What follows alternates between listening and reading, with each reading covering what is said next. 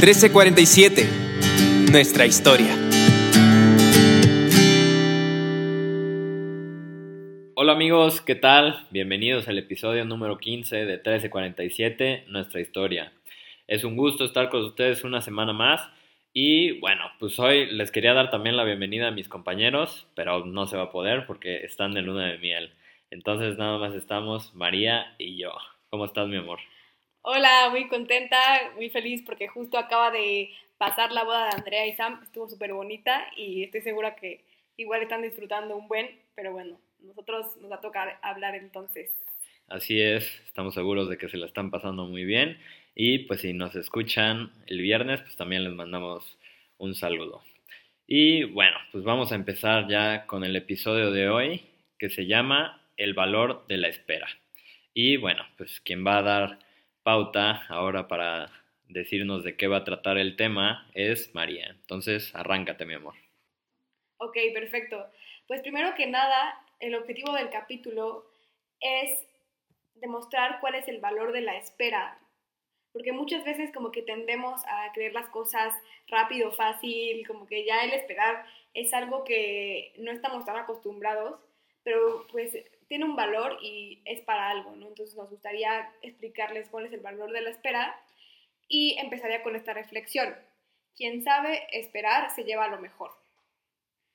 ¿Qué te suena esta reflexión?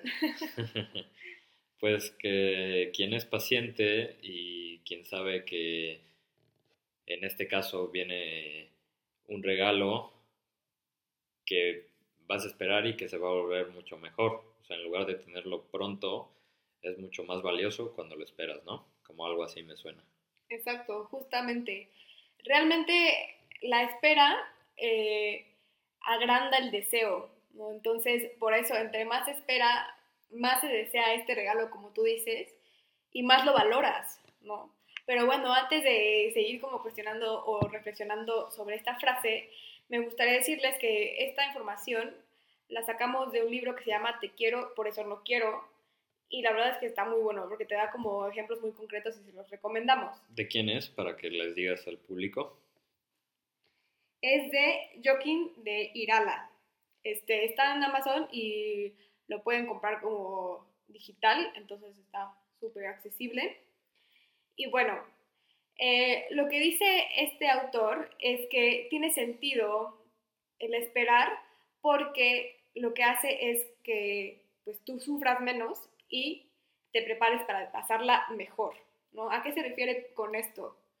Pues que muchas veces, ¿no? Por no esperar y por querer algo ya rápido, pues igual no es ni siquiera lo que necesitábamos, lo que anhelábamos, lo que de verdad queríamos en nuestro corazón y entonces, pues la verdad es que sí lastima mucho, ¿no? Como que igual nosotros estamos llamados para un amor en plenitud, un amor que dure para toda la vida, que solo te ame a ti solito y a nadie más. Y pues conformarnos con, con cosas que igual y no nos van a llenar, pues nos hacen sufrir más. Y la espera justamente sirve para eso, ¿no? Para que ese regalo enorme lo puedas vivir en plenitud. Ok, entonces se refiere a que si lo haces antes de tiempo, puedes sufrir más. Entonces, si te esperas, el sufrimiento es menor, ¿no? algo así, entiendo. Ajá, igual y cuando no estás preparado, ¿no? Para, ahorita, por ejemplo, especialmente para las relaciones sexuales y, no sé, tienes una relación sexual sin compromiso o con alguien que realmente no te quería o con alguien que pensabas que era el amor de tu vida, pero pues él no pensaba lo mismo, pues igual y te puedes lastimar más de lo que te puede este, hacer feliz. ¿Por qué? Porque nosotros estamos llamados a un amor eh, para toda la vida el amor que anhelamos es uno que no termine, uno que te ame de una forma fiel, total, verdadera, ¿no? Entonces, como cuando no esperamos a esa persona correcta, pues tendemos o tenemos este, ese riesgo de lastimarnos más, ¿no? Y pues también de no apreciar este gran regalo que es la sexualidad. Ok. Sí, bueno, como con lo que yo lo relaciono es que en el amor todo es donación, ¿no? Todo es quererse entregar a la otra persona porque lo haces, lo haces en todas las partes de, del amor, o sea, donas tu tiempo para estar con la otra persona, donas, eh, no sé, dinero para que le puedas dar un regalo, siempre te estás donando y siempre estás entregando como una parte de ti. Entonces, es normal o natural, más bien, buscar entregarse hacia la, hacia la otra persona, ¿no? Exacto. Sí, entonces, eh, lo que se busca aquí es entender que no es lo mismo entregar un regalo o entregar tantito tiempo a la otra persona a entregar ya la intimidad o la parte sexual. A eso nos referimos con el valor de saber esperar a la persona correcta. Y el momento correcto. Sí, justamente me gusta tu ejemplo, ¿no? Imagínense cuando, no sé, así me ha pasado, ¿no? De que le quieres dar algo increíble a, a una persona y te preparas años para, no sé, ponerle el regalito, el detallito, este, que esté súper bonito. O sea, pones tu corazón en ese regalo. Y cuando la otra persona igual y lo recibe y al momento lo tira, o igual y no le gustó, o igual y este, se le olvidó después, la verdad se siente feo, ¿no? Como que era algo increíble que tú le estabas dando al otro y el otro lo tomó no con ese valor que tú le estabas queriendo dar, ¿no? Eso puede pasar, sobre todo, imagínense cuando tú te entregas totalmente, ¿no? Cuando entregas todo de ti a una persona, pues es mucho más grande que un regalo. Y, y cuando la otra persona no lo toma con el valor que tiene, es cuando, pues, vienen sufrimientos muy grandes, ¿no? Porque nosotros justamente pues tenemos un valor increíble y necesitamos a alguien que aprecie ese valor para toda la vida y que te diga, te voy a aceptar tal cual eres toda la vida. Entonces, pues por, a eso se refiere con esta parte de cuando esperas a la persona correcta y el tiempo correcto, entonces te, te preparas justamente para sufrir menos, porque pues, vas a estar con alguien que te va a amar siempre, y para pasarla mejor con esa persona indicada que pues va a ser la que te va a llenar y tú también lo vas a llenar a él. Sí, y ahí es donde empezamos con la parte del que muchas personas caen en el conformismo, en creer que realmente no merecen un amor tan grande. Y eso es un error muy, muy grave. Hay que, hay que saber interpretar lo que nos está diciendo la otra persona a través de sus acciones, a través de sus palabras, a través de cómo recibe lo que nosotros le damos. Entonces, no hay que conformarse con menos de lo que estamos llamados a tener. Todos estamos llamados a ser amados como Dios nos amó. Y eso lo dice clarito en la Biblia. Entonces, no hay que, no hay que conformarse con menos, hay que siempre querer más y entregarse, sí, eh, tratar de darle el mejor regalo a la otra persona, si puedo darle cinco minutos de mi tiempo ese día porque estuve muy ocupado, dárselos al máximo, o sea, no conformarse con menos, porque eso es lo que nos empieza a, digamos, hacer como que nuestra autoestima se vuelva eh, pues más pequeño, empezamos a, aceptar regalos más pequeños, que tengan, que nos den menos tiempo, que, que nos den ese tipo de cosas que realmente no merecemos. Y hay que estar muy conscientes que estamos llamados a ser amados como Dios nos amó. Me encanta lo que dices, justamente, pues es eso, ¿no? O sea, nosotros tenemos un deseo súper profundo de amor y de plenitud y de un amor total, como el amor de mi vida, un amor que me cuide, que me sea fiel, que me ame, ¿no? ¿Quién no quiere eso, no? Pero justamente a veces sí nos conformamos con menos de lo que estamos llamados a tener.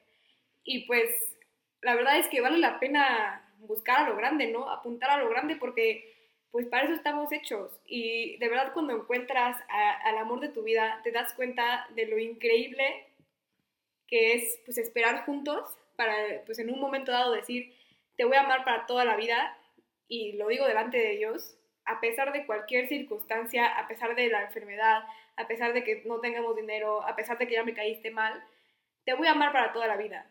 Y eso, la verdad es que es enorme, ¿no? Como que no tiene precio y cualquier, pues no sé, o sea, noviecito de un día o así, no se compara con este amor que puedes tener y puedes aspirar. No sé si me expliqué. Sí, sí, es, lo dejaste bastante claro. Entonces, solamente aclarar que a lo mejor no todos los días nos levantamos con el pie derecho, eh, que no todos los días podemos como amar al máximo, ¿no? Pero es encontrar también ese tiempo de reflexión en el que podamos regresar nosotros a esos votos que hicimos o ese compromiso que hicimos para amar realmente a la otra persona, porque a eso te estás comprometiendo cuando, cuando te casas. E incluso también es algo a lo que te estás comprometiendo o viendo si te comprometes durante una relación de noviazgo, ¿no? Realmente el noviazgo es ese tema o ajá, ese objetivo que tienes para discernir con quién vas a tener un matrimonio. Entonces, desde ahí tienes que empezar a amar a la otra persona. Y si, si buscas entregarte al otro, necesitas respetar y entender cómo se siente la otra persona. Porque si tú quieres esperar, tú esperarías que la otra persona respete como piensas. Lo mismo tú con la otra persona. Así es como, como lo veo. Sí, exactamente. Justo, eh, bueno, ya para ir cerrando, nos gustaría como explicarles cómo nosotros hemos vivido la espera, o bueno, contarles. La verdad es que nosotros llevamos eh, cinco años, ocho meses, casi. Y pues no desde un principio éramos como, como ahorita, ¿no? Igual y al principio, pues no teníamos idea de, de este valor, como que lo veíamos más que como una prohibición, ¿no? O sea, a mí me decían de, no, es que tienes que, hasta que te cases puedes tener relaciones sexuales, o no, no, no lo puedes hacer ahorita. Y era como muy hacia la negativa, ¿no? Entonces a veces yo entendía, yo decía, pues, ¿por qué? O sea, ¿cuál es la diferencia? ¿O por, por qué me tengo que esperar si ya lo amo? ¿No? Como que nos hacíamos este tipo de cuestionamientos. Y creo que hasta que no nos dimos cuenta de que estábamos aspirando a algo mucho mejor y mucho más grande, fue que dijimos, ah, pues sí, es que vale la pena. O sea, vale la pena ahorita fortalecer, como dices tú, ¿no? Como las pequeñas cosas, eh, entregar lo mejor de mí. Por ejemplo, estoy harta o ya me aburrí, pero voy a hacer un esfuerzo para que él esté, esté contento, voy a ver un partido de fútbol, voy a interesarme por sus cosas. Mm. Así te vas preparando para que justo en el momento que te cases y que ya te comprometas para toda la vida, puedas entregarte completamente, ¿no?